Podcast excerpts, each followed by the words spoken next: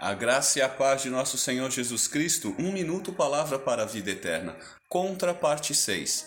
Agora sabemos que, como crentes, somos contra nós mesmos, contra o pecado, o mundo, a idolatria e as potestades e os governos malignos nas regiões celestiais.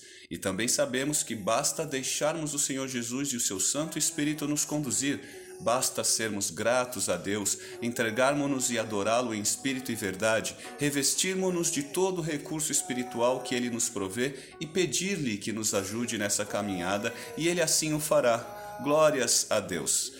Quanto mais viajamos ou encontramos irmãs e irmãos na fé, nós percebemos como Deus vai trabalhando e transformando vidas ao redor do mundo.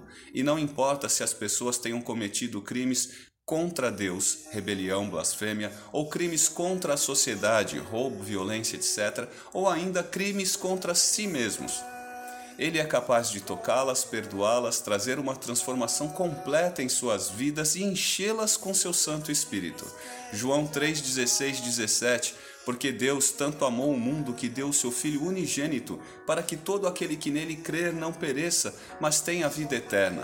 Pois Deus enviou o seu Filho ao mundo não para condenar o mundo, mas para que este fosse salvo por meio dele.